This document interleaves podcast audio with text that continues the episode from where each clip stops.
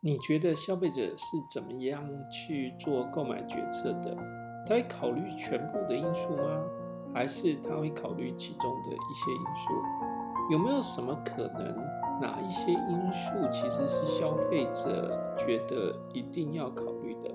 但是又有一些因素其实是可有可无的？或者有没有种情况是消费者他其实只根据某一个特定因素就直接做了决定了？他不会考量全部的因素。对于一个行销工作者来说，了解消费者到底是怎么做决策的，是不是一个很重要的课题？大家好，我是王子健老师。我们接着要来跟大家讨论消费者的方案评估跟购买的行动。在讨论这个地方的时候，我们可能要先理清一件事情。我们并不是要帮消费者做一个最精确、最科学、最为理性的决策。事实上，我们从头到尾就跟大家讲过，消费者的购买决策其实不是用理性来去讨论的。那我为什么要问这样的一个问题，或者会先讲这样一件事情呢？因为在我们这一章的讨论里面，你会以为我们在讨论的是决策科学。因为有好多东西好像跟决策科学很像，但是我们要说的是，我们没有要讨论决策科学，我们要讨论消费者是怎么做决策的。而我们讨论消费者怎么做决策的目的是要帮助行销工作者，因为你只有知道消费者是如何做决策的，你才能够针对消费者做出一个好的行销方案。消费者到底做了哪些选择？消费者有些时候会做选择，有些时候不会做选择，有些时候看似理所当然的决定了什么事情，可是其实他也是做了一些选择。讲得很绕口，举个例子来说，每天早上消费者会选择今天要搭什么样的交通工具，也许你不觉得他在选择，可是其实他是做的选择，他是没有改变他的选择。例如他搭捷运，而不是骑脚踏车，或者不是骑摩托车。为什么？因为他已经选了这个交通工具，而过去一个月、过去一年，他都做的这个决定，是因为什么？他没有想要改变他原本的决定，可是不代表他没有做决定。像是选择餐点，也许每天的餐点不一定完全相同，可是你会发现那个餐点就是那样几套。为什么？因为他做了一些选择。也许你会发现说，可能有些人。每天都吃一样的，或者就吃那两三种，为什么？他做了一个决定。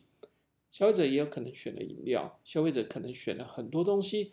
有些购买决策非常非常重大，所以呢，他其实不常做购买决定。他每一次购买决定都花了非常非常多的时间，非常非常多的精神去做。像是什么？像是买一间几百万或者几千万的公寓。这个几百万、几千万的公寓花了他非常多的钱，而且在未来二十年，他需要去缴贷款，所以对他来说是一个非常重大的决策。既然是这么重大的决策，他就花了很多的时间去思考。可是反过来，到了店里面买个几百块钱的一个日用品，他虽然会稍微想一下，但可能不会想太多。为什么？因为这对他来说还不算非常重要的决策。到了便利商店，他买了一瓶饮料。这个也是一个决策，可是这个决策就真的花了他很少的时间，所以呢，这个决策考量的因素可能就也没有那么复杂。有些时候，消费者不一定只是考虑到价格，他其实也考虑到风险。举个例子来说，你在一个市区，那水的那个饮用是非常安全的，所以呢，你买矿泉水的时候，纯粹是为了方便。可是你到了一个非洲，到了一个非常偏僻的一个国家，这时候你对饮用水的安全存有疑虑，这时你就会发现你非常在意这个饮用水的品牌，因为你要考虑到饮用水的品牌所带来的一个安全感，而不是不同的地方的水造成你的风险感。好，这样的一个情况。所以有些时候，我们不假思索的做的决策，例如每天的早餐，你可能没有任何思索，你就做决定了。可是你也可能决策的结果是暂时不购买，好，你有可能花了很多时间去决策，然后后来决定要买某一个产品。所以呢，我们现在要讨论的几件事情，就是包括了什么样情况下消费者不会很仔细的去思考，所以他会用一些很简短的一个决策方式来决定他要买哪一个产品。什么时候消费者会花很多心思去思考，然后来决定他要购买哪一个产品？那这个决策的过程是怎么做的？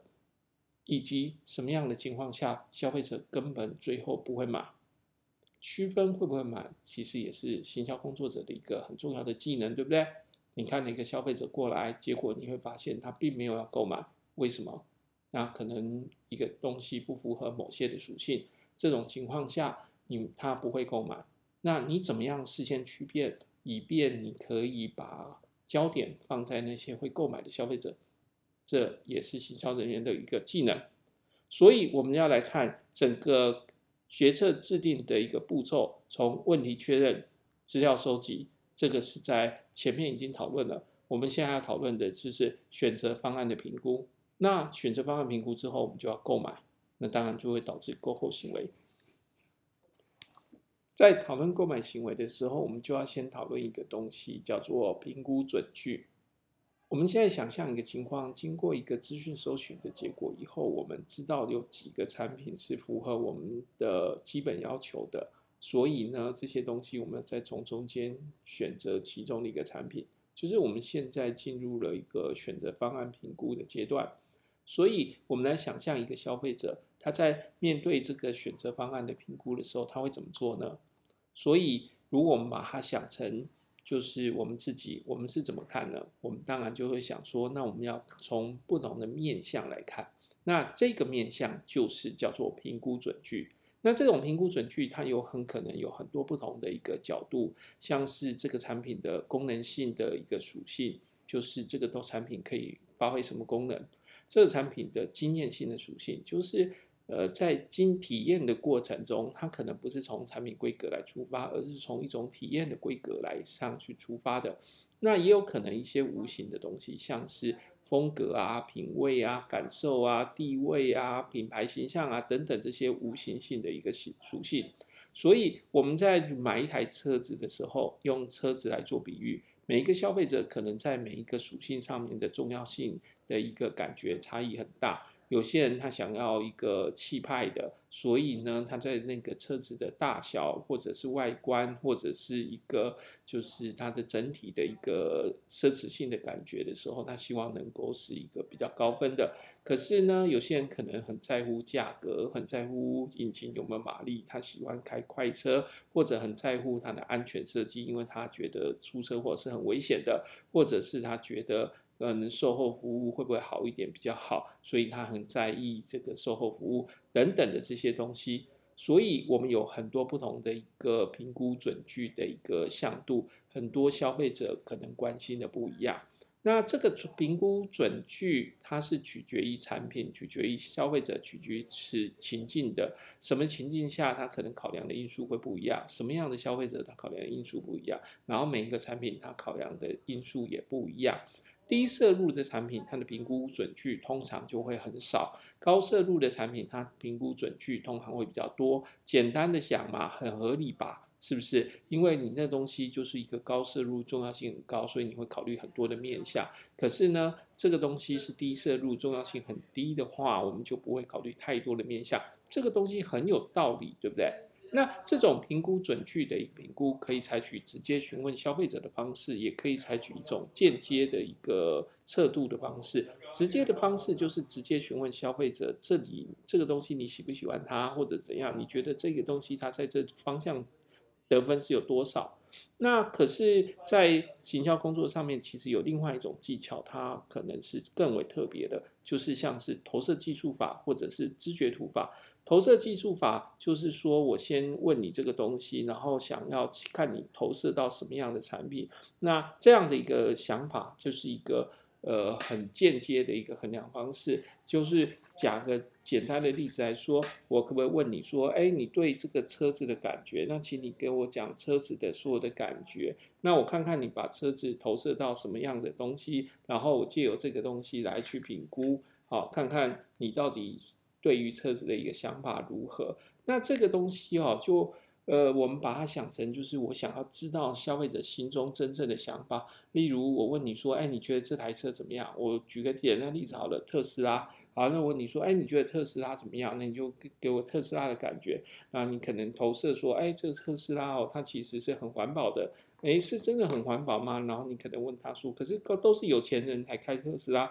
哎，所以你就会发现哦，他除了看这个特斯拉环保以外，他其实在讲的是这个特殊斯拉，它是一个有钱人在开的。好，那你会说，那你觉得什么人都会开特斯拉？我觉得哦，那个想烧包的人，想要与众不同的人。所以你就发现特斯拉这个车子很可能在这个消费者心中，它就投射到了一个很骚包或者是很与众不同的这样的感觉。诶，这跟刚刚一开始讲的不一样哦。一开始他讲的是特斯拉很环保，对不对？那或或者消费者可能会说，诶，如果会买特斯拉的人都是一些前卫的人士。诶，你说消他觉得别人会之所以会买消呃特斯拉，是因为他觉得别人是一个前卫的人士。如果你这样子的情况，你就会发现这个产品其实在消费者心中是跟前卫可能是有关的。所以借由这样的一个投射、投射、投射，我们就会知道消费者心中的想法。我们常常问消费者说：“你觉得别人买这个东西的想法是什么？”可是你知道吗？消费者就会把别人投射成自己。所以当我们问他：“你觉得别人怎么想？”消费者其实有时候在回答是自己怎么想。我要理解这样的事情吗？因为消费者可能不想要讲出他自己的想法，但是其实他自己的想法是投射在别人身上的。好，这是投射技术法的方式。另外一种就是知觉图的方式，我们借由一些技巧或者是一些询问消费者的方式，我们这可以又是用统计的方式来做，我们也可以借由一些直性的方式来做。目标就是把消费者。对于每一个品牌，它的一个想法，设法画在一个知觉图上面，然后借由看看每一个品牌跟每个品牌之间的距离，来知道消费者到底怎么样看待这些全部的品牌。我们具体的来说，就是我们在一个呃个二维的向度上面，设法用统计的方法，或者用一个不是统计的方法都有可能。我们有一种方法叫做多元尺度法。那或者是我们其实也可以不一定用多元尺度法，我们用其他方法也可以。我们设法的把消费者对于所有品牌的一个想法画在一个二维或者是三维的构面上，通常二维比较容易理解。那我们把它的。品牌跟品牌之间的相似度画在这种多元尺度法或者是知觉图法所得到的一个二元向度的时候，我们就可以知道说，OK，原来我这一个品牌它跟它最接近的品牌是哪一种品牌，而跟哪一个品牌最不接近。那我们再来想，为什么消费者会把我们跟这一个品牌视为一个相近的品牌呢？那我们再来想，我们为什么把这一个品牌跟另外一个品牌视为不同的品牌呢？那借由这样的分析，我们就可以知道。消费者的心中对我们这个品牌跟其他的别的品牌之间到底是什么样的一个想法？那了解他们的异同关系，就有助于我们做行销的策略的规划。纳入消费者考虑的因素众多，那这些众多的因素里面，到底消费者怎么样去把这些因素作为加权的一个平均，或者是作为一个评估的方式的话，那我们有几种方式可以来模拟消费者的一个想法。这种方式称为三个可能，一个东西叫做补偿式模式，一个叫做非补偿式模式，一个叫做启发式的原则，就是内心的途径。那补偿式模式其实讲起来道理很简单，就是消费者他在每一个属性上面对于产品的评估，他是都会纳入考虑的，而且某一个属性的分数增加，可以弥补某一个属性的分数减少。这时候它就像是一个加权平均的一个算法，所以呢，优点跟缺点可以互相弥补的。那这个东西叫做补偿性的模式。那另外一种叫做非补偿性的模式，或者是无补偿的模式，它的想法是产品的各个属性是不能够相互的补偿的，所以呢，它在 A 这个部分的缺陷不能拿来弥补。呃，不能用 B 的这个优点来去弥补，也就是说，我们举个例子来说，一个车子的安全，那安全是不能用舒适来去弥补的。如果它安全程度不够高的话，那它没有办法因为这个舒适而让消费者可以愿意购买。那这种情况叫做非补偿模式，就是一个属性的优点不能拿来补偿另外一个属性的缺点。第三种是启发性的原则，它是一种内心的有决决那个途径。它的意思是指说，在购买决策的时候，消费者会依据心中的假设，用某些构面来代替其他决策的准据。举个例子来说，消费者会说：“哎，这个产品是谁谁谁代言的，应该不差。”这时候你就发现，他其实是用这一个启发性原则，就是谁来代言，然后来当做一个可能的决策指标。这种代言来当决策指标的一个标准很多，它其实像是。呃，就是类例如像是产品来源国啊、外观啊，或者是这是哪一个品牌的啊，这是哪一个店铺所销售的啊，这个价钱是如何啊，这个产品广告促销的情况啊，或者是产品包装啊等等啊，这都是可能的一个内心途径。那我们如果在看这种补偿性模式的时候，你就会发现它有几种可能的一个加总的方式，一种是优点。的简单加总，就是它有几个项目，然后这个哪几个项目是谁赢，哪几个项目是谁输，然后最后谁是那个加权结果，它是比较多项目是赢的，那我就决定买那个。那这样的一个决策方法也很简单，那也是符合某一些消费者的想法的。可是呢，另外一种方法就是加权加总的，有些消费者在看这些属性的时候，可能也是采取加权加总的方式。那如果我们在讨论这个无补偿模式的时候，我们有很多衍生的模式，例如优先顺序的模式，就是说我们先考虑哪一个属性是优先顺序的，所以一定要先符合这个顺序优先顺序的之后，他们在这个顺。这个属性上面是相同层级的，我们再来比较下一个层级，然后之后再比较下一个层级。所以呢，如果我们今天有四个属性，那我们有优先顺序，所以第一个属性一定要先符合，我们再考虑第二个属性。如果第一个符符合，嗯，属性没有符合，那我们就不考虑第二个属性了。这时候我们就衍生出了很多可能的衍生方式，一种叫做低标删除，就是消费者觉得他心中有一个低标，他如果没有达到这个低标，他就会把它删除下掉了。另外一种就是连结模式，就是当很多个品牌都超过低标的时候，它会降低，就是低标，好，它会提高低标，对不起。当多个品牌都低超过低标的时候，它会提高低标。可是如果没有品牌超过低标的时候，它会降低低标。好，是这样的一个想法。但不管哪一种，其实都是有可能可以就是做一个就是非补偿模式的。那还有一种叫分离模式，就是某些属性它有这种低标，可是另外一些属性又没有低标。好。不管讲怎么样，你看看我们讲的这些东西都有一个同样特性，它想要试图模仿消费者，模拟消费者他在心中的一个方法。这为什么要这样模拟呢？因为我们如果知道了这些东西，我们就可以知道消费者怎么做决策的。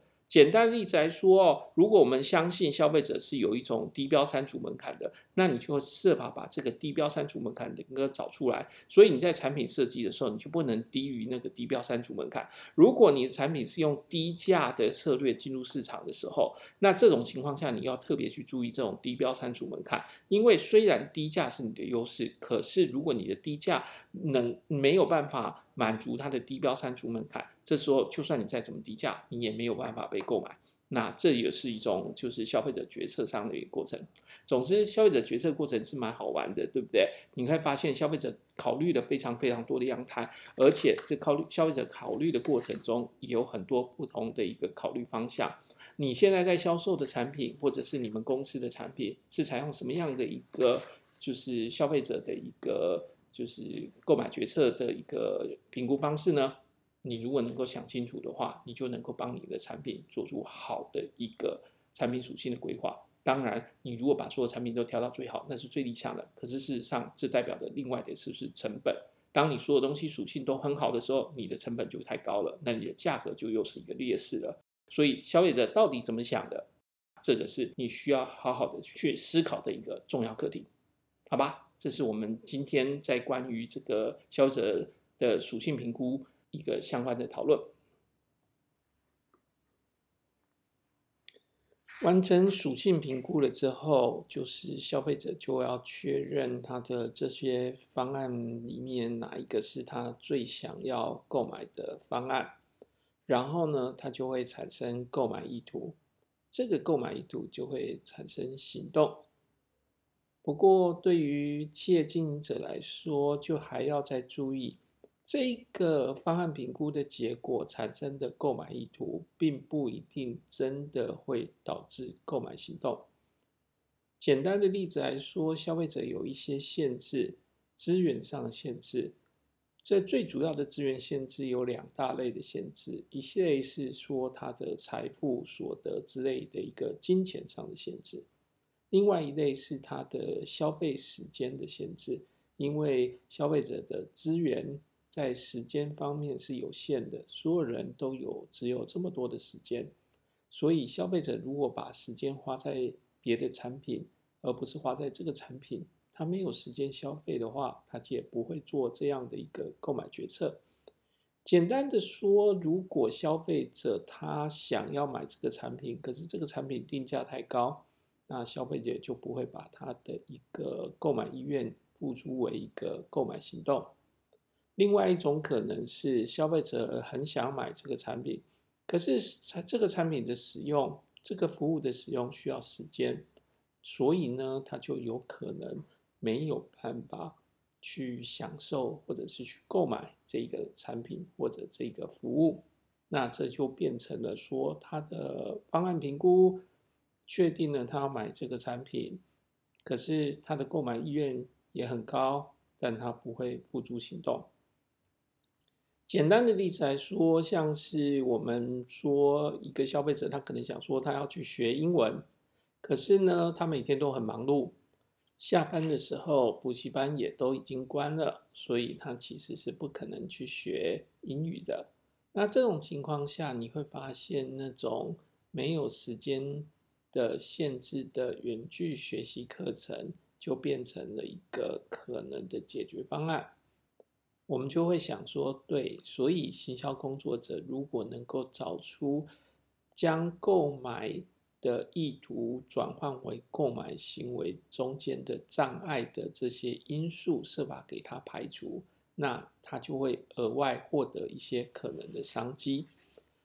回到这个问题来讲，就是说，他的购买意图不一定真的就会导致购买行动。除了刚刚所说的时间的限制以外，也有可能是金钱的限制。那这种因为所得、因为财富、因为金钱所造成的限制，我们可能有很多那个行销上面的做法来设法克服。举例来说，我可能提供他低利的贷款。让他愿意购买这个产品，这也是一个可能的解决方案啊。那当然还有一种可能，就是消费者其实也还是有钱，可是他最近花了不少钱了，所以这个是一种就是因为其他的购买活动所造成的资源排挤。那简单的说，如果他最近有一个大额的消费，那这个大额的消费可能就会排挤了其他的消费。这也是可能的哦，所以我们在每年的那个所得税报税的季节的时候，你会发现零售产业它的一个销售状况会比较差。为什么？因为他花了很多钱去交所得税。哎，这很有道理，对不对？再来，消费者有购买意图，可是买这个产品的人其实不是这个消费者。哎，这要怎么解释呢？再往后的章节，我们要跟你讲，就是我们在消费活动里面，其实每个人扮演角色不同。有人会扮演的是去找找资讯，有人是做最后的购买。所以你说服的那个人，其实不是最后购买的人，那这就没有什么效果了。我们就要去设法说服那个最后购买的人。总之啦，从购买。的意图到购买的行为中间还有一些障碍，这个最后一里路需要行销工作者设法去克服，才能够把我们的说服、我们的一个行销沟通的结果转化为我们销售的一个成果。好吧，这就是我们这一次讨论的内容。我们讨论了消费者在评估完资讯之后。怎么样去做方案的选择，以及这个方案选择的结果会不会导致一个购买的行为？